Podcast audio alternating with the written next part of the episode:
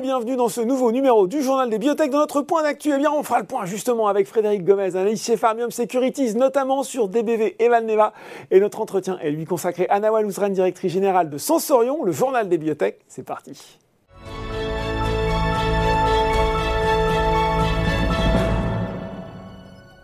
Et on retrouve toujours avec grand plaisir pour notre point d'actualité Frédéric Gomez, analyste biotech chez Farmium Securities. Bonjour Frédéric.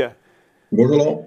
Alors, oh, forcément, vous êtes avec nous. Il faut qu'on commente notre feuilleton, nos feuilletons, nos séries à succès, parce qu'il y a eu un sacré news flow sur la semaine écoulée. On va commencer euh, plutôt par la bonne nouvelle. DBV Technologies, ce bon incroyable la semaine dernière, plus de 23% d'une séance, euh, plus de 20, je ne sais plus exactement qui était la progression, euh, parce que la biotech, a annoncé des résultats euh, positifs de l'étude de phase 3, menée toujours avec le patch qu'on connaît bien, via Skin Peanut, chez les enfants âgés de 1 à 3 ans allergiques à l'arachide. donc ça, c'est quand même une sacrée bonne nouvelle. Dans la foulée, la société a annoncé un financement, un financement d'à peu près un petit peu moins de 200 millions de dollars.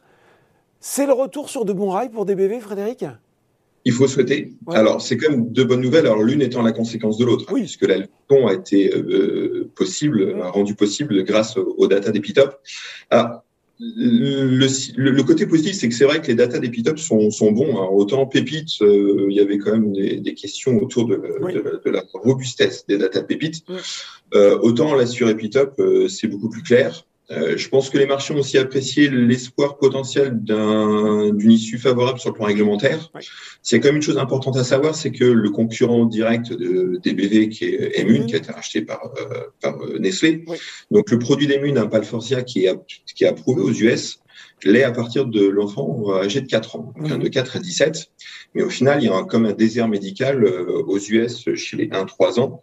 Donc, euh, quelque part, euh, des BV, si jamais ils sont capables, ils ont annoncé qu'ils allaient entamer des discussions euh, avec la FDA au sujet de cette étude spécifiquement et de, ce, de cette classe d'âge spécifique. D'accord. Mais si jamais il y avait quelque chose de positif qui pouvait sortir de ces discussions, des BV seraient un peu dans une position de monopole, puisque Palforcia ne pourrait pas aller chez cette population-là. Ouais. Donc, je pense que c'est ça aussi qui, en plus de, de la qualité des data, c'est ça qui a un peu donné l'espoir, puisque on va dire que la société a quand même un, historique un peu chaotique avec euh, la FDA et puis, et puis l'IMIA. Mais là, il y a quelque chose un peu de tangible, de concret qui, qui peut euh, nourrir euh, un, un, espoir et une issue positive. Donc ça, c'est quand même à saluer. Maintenant, il faut pas oublier que la société continue son programme chez les enfants au-delà de, de 4 ans, hein, 4 mmh. à 17, avec mmh. l'étude de vitesse qui est censé euh, commencer euh, avant la fin d'année. Euh, et en termes de news flow, ce qu'il faudra guetter, c'est le, le Type C meeting que va avoir la, la société avec la FDA. Ils sont censés l'avoir la, avant la fin du deuxième trimestre. Donc, on peut penser que qu'il y aura une communication qui sera qui sera faite par la société courant juillet, parce qu'après il faut attendre les minutes puisqu'un Type-C, euh, je pense que DBV va demander euh, des minutes, des minutes écrites. Ouais. Et la société devrait communiquer euh, sur ces minutes-là une fois qu'elle les a reçues. Mais oui, c'est une belle chose, c'est une bonne chose. Derrière, il y a le financement qui donne quand même une, une grosse bouffée d'oxygène. Euh, parce qu'on avait un peu plus de 70 millions d'euros en cash à la fin, fin mars. Mmh. Là, c'est quand même une levée qui est significative, euh, qui porte quand même, hein, puisque quand vous regardez, hein, depuis l'IPO de la société en 2011, elle aura levé plus, plus d'un milliard d'euros. Oui, quand même. Hein. C'est pas rien. Un milliard. Il, y a, il y a peu de biotech en France qui ont levé un milliard. Ouais. Euh, donc là, avec cette levée de fonds, ils atteignent ce, ce chiffre un peu symbolique. Et maintenant, il faut juste souhaiter que l'exécution euh, soit, soit bonne. Euh, alors c'est oui, plus la même équipe, hein, que c'est plus la même équipe dirigeante que, que, que Pépite, mais il faut, faut, vraiment souhaiter que, que l'exécution soit bonne sur le plan clinique. Oui, parce que euh, Frédéric, ça c'est une bonne, c'est deux bonnes nouvelles, mais oui. sur sur le fond, j'ai envie de dire, euh, ça change pas fondamentalement le calendrier de DBV maintenant, si? Alors ça, ça peut le changer s'ils sont capables de faire sauter le verrou sur euh, la tranche d'âge 1-3 ans qui n'était pas forcément anticipée par les marchés, par les acteurs. D'accord. Euh, parce qu'on peut penser non, aussi, alors il y a, y a une, le débat va être sur la taille de cette, de cette population cible si jamais ils réussissaient mmh. sur le plan réglementaire. Maintenant, on sait que le plus gros marché, il reste quand même chez les, chez les enfants de 4 à 17. Ouais. Et c'est là que véritablement euh, des bébés va être attendu. Et, et, vu le passé et l'historique, je pense que les discussions, on a vu que les discussions avec la FDA avaient quand même pris du temps, elles sont toujours en cours. Mm. Euh, je pense que c'est vraiment là qu'on va attendre des BV et il va falloir qu'ils exécutent parfaitement sur, sur cette étude vitesse parce que elle, elle est, elle, est clé.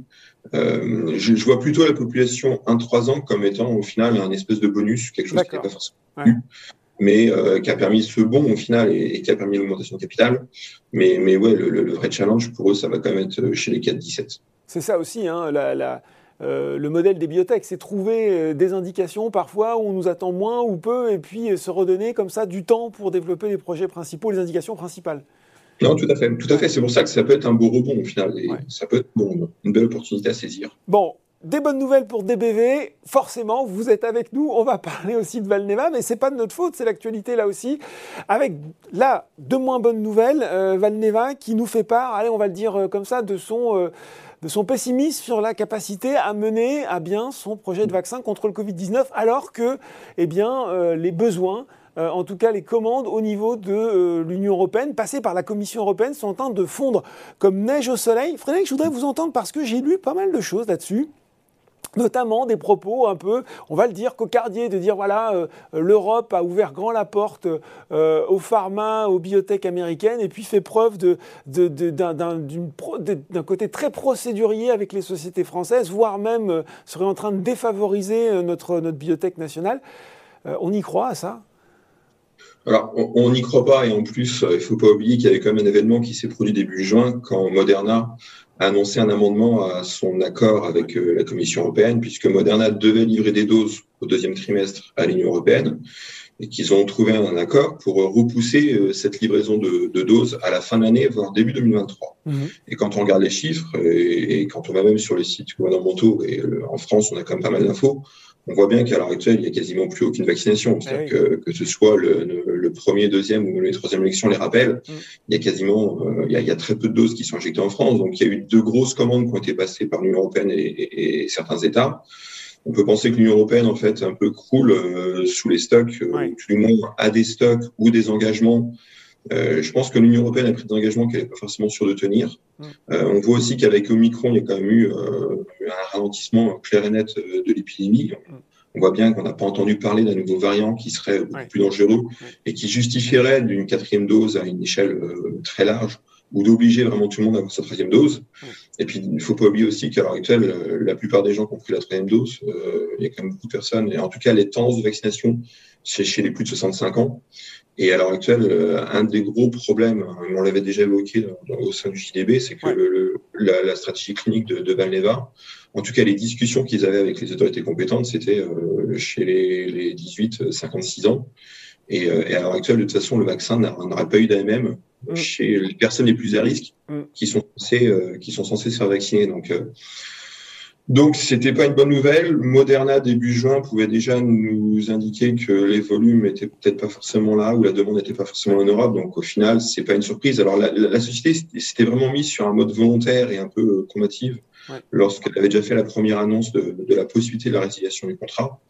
Là, on a vraiment le sentiment qu'avec le communiqué de presse de, de vendredi dernier, c'est un peu un, un enterrement du projet. Euh, euh, Frédéric, je vous coupe, mais on, avait évoqué un moment ici euh, aussi de, se dire que certes il y avait l'Europe, mais il y avait peut-être à la fois la constitution de stocks. Quand je vous écoute, bah, les stocks ils sont peut-être déjà là, et puis peut-être d'autres marchés. On parlait peut-être de l'Asie, peut-être de l'Afrique, où il y aurait une demande pour des vaccins moins chers, plus robustes aussi en, termes de conservation. Ça, ça vous semble crédible ou en l'état pas vraiment? C'est pas du tout évoqué par Valneva. On a l'impression que finalement cette possibilité d'avoir d'autres marchés, elle est elle n'est pas super, euh, euh, comment dire, probante. Bah, les, marchés, il faut aussi euh, cibler. C'est malheureux à dire, mais pour une biotech, il faut aussi que les, gouvernements puissent payer les, doses. Donc, donc, de facto, on va exclure certaines zones géographiques où on sait que les pays peuvent pas forcément, euh, pas les, les, les, ressources financières pour payer. la constitution du stock, je, pense que des stocks de précaution, et on le voit un peu avec la variole du singe où il y a un regain d'intérêt pour le vaccin de, de Bavaria Nordique, qui est lui, euh, eux, ils ont déjà des deals avec certains États pour, pour faire justement des stocks. Mhm. Je pense que la thèse du stock, elle est encore, elle est encore valable. Maintenant, après, euh, la question, c'est euh, combien de millions de doses vous voulez stocker, sachant qu'il y a une date de péremption, parce que c'est toujours pareil, le vaccin, il a une date de péremption qui est, qui est connue. Mhm. Euh, J'ai du mal à croire que les États vont faire des stocks. S'ils devaient faire des stocks, ils feraient des stocks de plusieurs dizaines de millions de doses. Euh, là encore, compte tenu de, de la dynamique de la, de la pandémie et, on sait très bien une fois de plus qu'il y a certains patients qui sont quand même plus à risque que d'autres. Mm. Euh, faire des stocks pour, pour vacciner des adolescents, ça peut-être pas forcément un, grand sens à l'heure actuelle.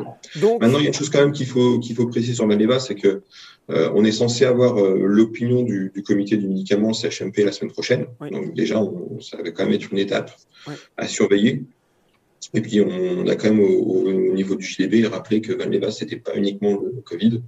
On a bien rappelé plusieurs fois qu'il y avait quand même chikungunya qui devrait avancer cette année et, euh, et, la maladie Lyme, qui sont quand même d'autres actifs. Donc, il y a eu un emballement qu'on a pu voir sur d'autres acteurs comme CureVac, comme Novavax, mm. euh, sur le Covid, mais ce n'est pas que ça. Donc, la société est affectée à l'heure actuelle, c'est clair, puisque tout le monde a coupé au final la commande, mm. la, valeur de la commande de l'Union européenne. Mais, euh, mais il y a quand même quelques actifs au sein de cette société toujours. Frédéric, on voulait aussi finir en ouvrant nos chakras, repoussant un peu nos horizons, nos frontières, euh, en évoquant le nom d'une société, d'une biotech belge que vous aimez bien, que vous suivez, Argenix. Alors oui, Argenix, Argenix est une belle société euh, du Benelux. Euh, alors elle a été un peu connue puisque son ancien directeur financier était l'ancien directeur financier de, de Nicox. Euh, donc il y a eu une petite connexion France France Argenix il y, a, quelques années. Mhm. Non mais Argenix c'est une belle société, c'est une des plus grosses capitalisations boursières en, Europe dans le domaine de la, de la biotech puisque ça vaut plus de 15 milliards donc c'est quand même une belle taille.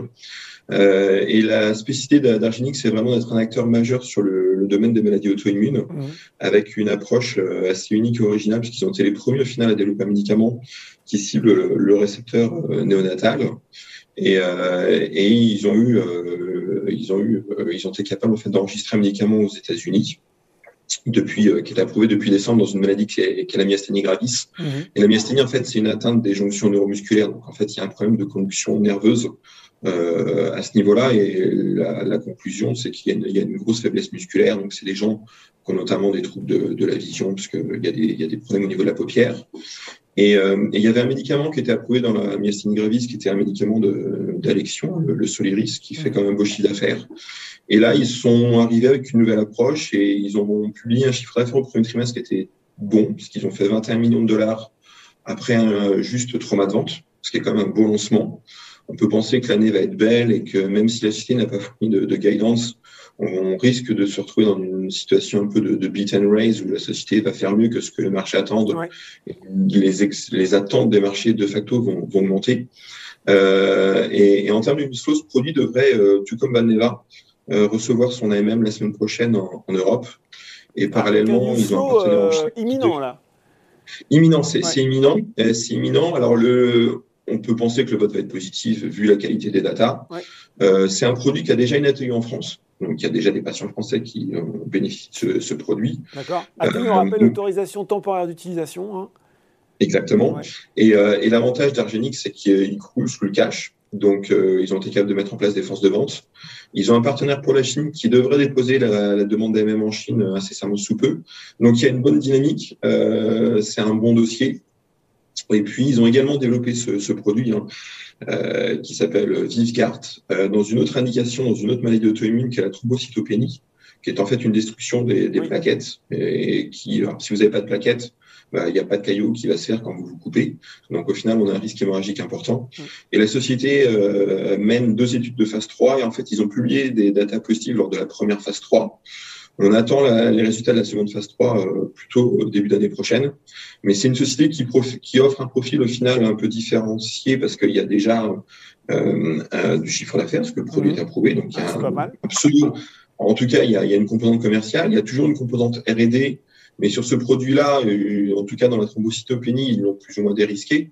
Donc ils pourront faire, euh, ils pourront faire un lifecycle management parce que si le produit est approuvé dans deux indications, on peut penser que le, potentiel de marché est de plusieurs centaines de millions de dollars pour ce produit seul, avec une belle marge. Euh, donc c'est non, c'est vraiment un, un beau dossier et, et surtout on, on constate à l'heure actuelle que dans un contexte macro, un environnement qui est quand même difficile, mmh. les seules sociétés qui résistent, ce sont les grosses, qui ont des grosses capitalisations boursières puisque les, les gens généralistes en fait sont moins effrayés par ce genre de profil-là que, que les market cap inférieurs à un milliard, euh, exposés à un risque clinique. Donc Argenix, en fait, a, pas du tout souffert comme, comme d'autres titres. Et les perspectives futures sont, sont plutôt intéressantes. Donc, dans un contexte défensif, ça peut constituer une une belle opportunité surtout s'il si, repassait sous les, sous les 300 euros, parce qu'il navigue un peu. Ah oui, c'est un peu cher quand même, euh, Frédéric, à l'achat.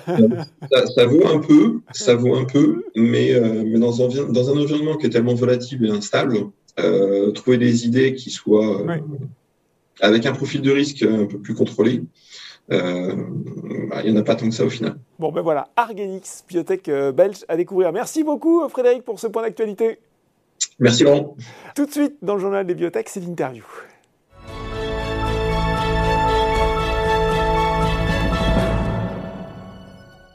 Et je reçois pour l'entretien Nawal Ouzren, directrice générale de Sensorion. Bonjour Nawal. Bonjour Laurent, merci de me recevoir. Alors, Sensorion, je le rappelle, biotech spécialisée dans les troubles de l'audition et cotée en bourse depuis avril 2015. Nawal, l'actualité la plus récente pour Sensorion, c'est cette approbation, l'approbation en France du lancement de l'essai clinique de preuve de concept de Sens 401 pour la préservation de l'audition résiduelle suite à l'implantation cochléaire.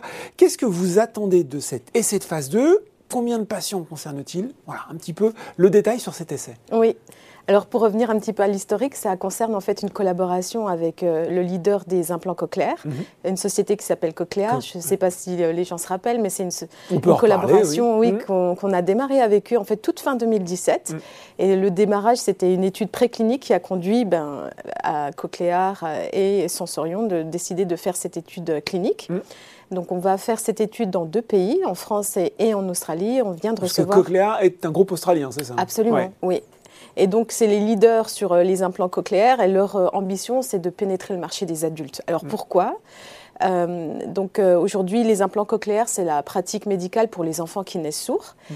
Et il existe une grosse opportunité pour eux quand vous regardez la taille du marché sur le marché adulte, notamment la presbyacousie, donc les gens qui souffrent vraiment de surdité profonde. Un implant cochléaire, ça peut les aider.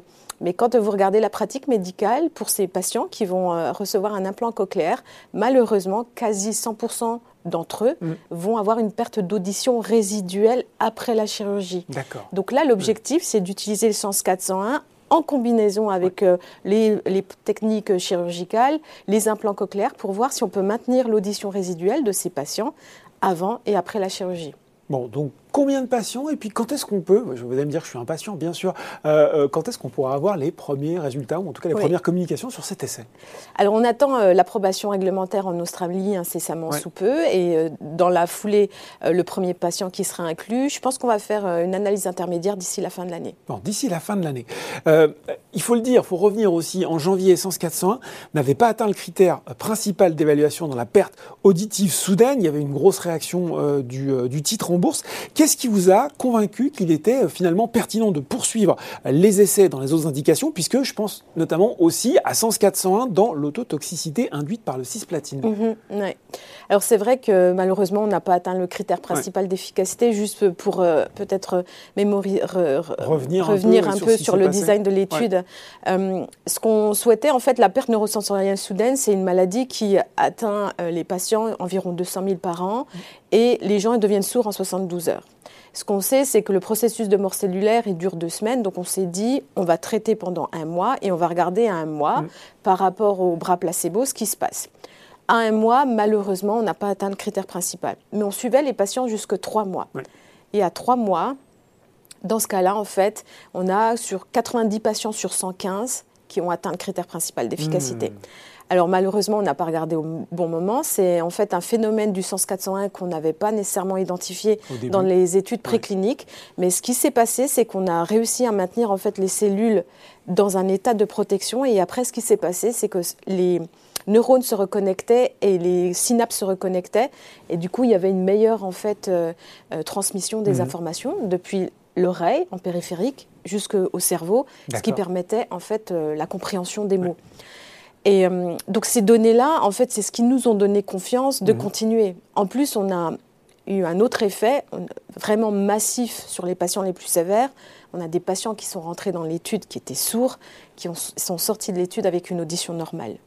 Ah oui, quand même. Cochléar, qui est un expert de, de, ces terres thérapeutiques, hein, qui est l'audition, bien entendu, a regardé nos, nos données dans le détail avant de s'engager à faire cette étude clinique en fait pour les pour les implants cochléaires et ils étaient vraiment euh, euh, assez enthousiastes en fait sur la qualité des données. Donc tout ça, ça nous a donné confiance dans la perspective de continuer.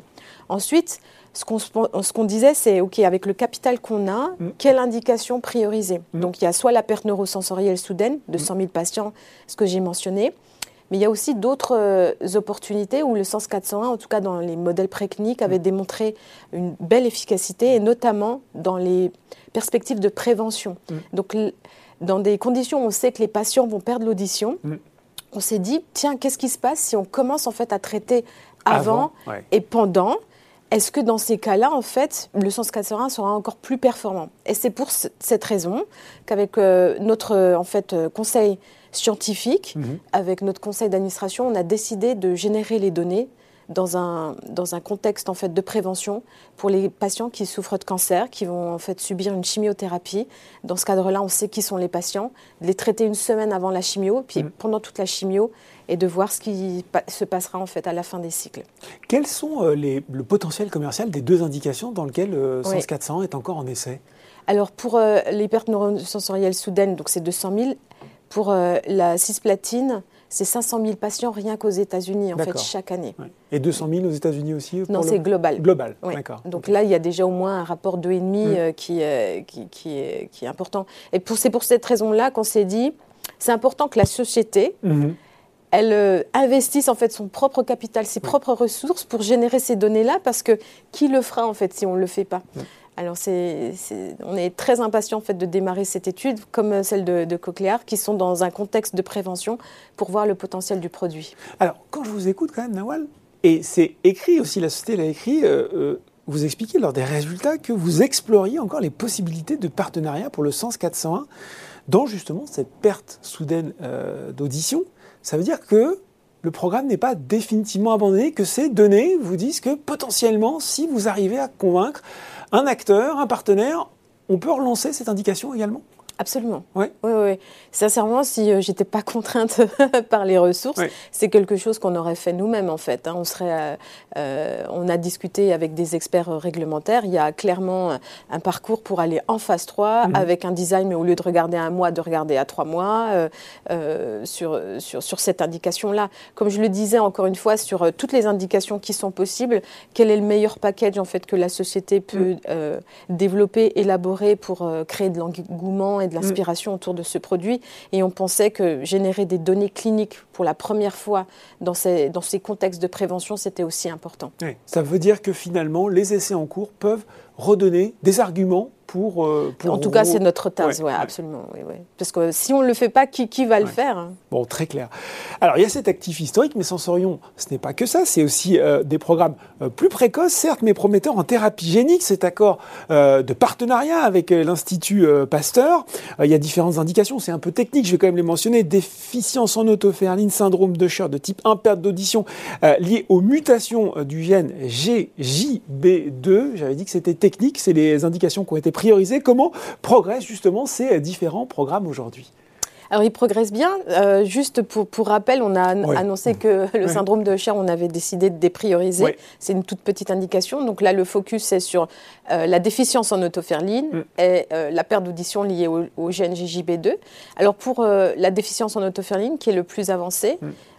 les jalons importants cette année, c'est la production des lots tox, parce qu'on sait que la production ah, en thérapie génique, c'est un gros sujet. Donc, euh, euh, on va annoncer au marché quand ça sera terminé pour euh, donner de la confiance. Et puis après le démarrage de l'étude de tox pour faire une demande d'autorisation. Hein. Absolument, pardon. Et pour, pour préparer en fait le, package qu'on soumettra aux autorités réglementaires mhm. début 2023, donc première partie de 2023 et on espère avoir une autorisation pour démarrer euh, une étude clinique, une première, donc euh, pour injecter un enfant euh, qui est né sourd, qui souffre de la déficience en autoferline. Donc, ce serait quoi, 2023 2023, absolument, si tout se passe bien pour nous. Et pour le gène GJB2, alors celui-ci, il est un peu plus en amont. Mm. Par contre, en termes de taille de marché, c'est beaucoup plus gros que l'autoferline. C'est la, cause la plus importante en fait de surdité à la naissance. Mm. Et aujourd'hui, on va identifier le candidat cette année. Donc, quel candidat sera après étudié en études précliniques, donc pour lequel on va dépenser des millions d'euros pour faire la production, pour faire les études de toxicité, etc., etc. Bon, des millions d'euros. Justement, vous disposiez d'une position de trésorerie plutôt solide, 50 millions d'euros à la fin de 2021, qui assure une visibilité financière jusqu'à la fin du deuxième trimestre 2023. Qu'est-ce que justement vous devez, euh, euh, selon vous, délivrer d'ici là pour convaincre de votre stratégie? Oui, je pense que c'est clé pour nous d'exécuter. Hein. Mm. Euh, donc le sens 401, on vient de parler des deux indications avec Cochléar, avec la prévention de l'autotoxicité. Mm. Donc je pense que ce qui est très important pour nous, c'est de montrer au marché qu'on arrive à avoir les autorisations réglementaires, qu'on recrute les patients et on va faire des analyses intermédiaires pour montrer le potentiel de, de ce produit. Donc ça, je pense que c'est un chapitre extrêmement important pour euh, renouer avec euh, l'engouement, je l'espère, des, actionnaires et d'autres investisseurs. Mm. Et puis en ce qui concerne la thérapie génique, là aussi, c'est un nouveau chapitre qu'on a démarré en 2019. Je pense que c'est important de, au moins, euh, montrer qu'on arrive à produire et puis de continuer comme on a annoncé au marché. Donc, après les lots de production, faire les études de toxicologie, faire la demande de soumission première partie de 2023 et recruter les patients. donc, dérouler la stratégie en bourse. On l'a un peu évoqué, le cours il a beaucoup souffert. Qu'est-ce que vous avez envie de dire aux actionnaires qui sont euh, dans l'aventure euh, Sensorion et qui ont vu euh, leur cours, leur titre baisser sur les derniers mois?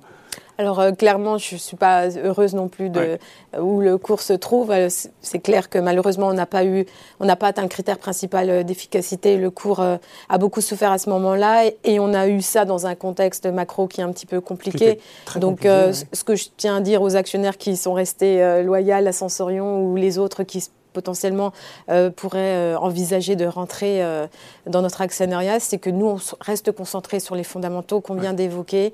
L'équipe, elle est motivée, elle a vraiment envie de réussir, même si nos résultats 100 401 à un mois n'étaient pas comme on les attendait on pense que ce produit peut vraiment changer la qualité de vie des patients qui souffrent de surdité.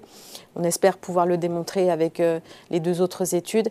Et de la même manière pour la thérapie génique, je peux vous dire qu'avec l'Institut Pasteur, on travaille de manière acharnée euh, pour euh, pouvoir réaliser cette première mondiale d'injecter un enfant né sourd et peut-être lui rendre l'audition.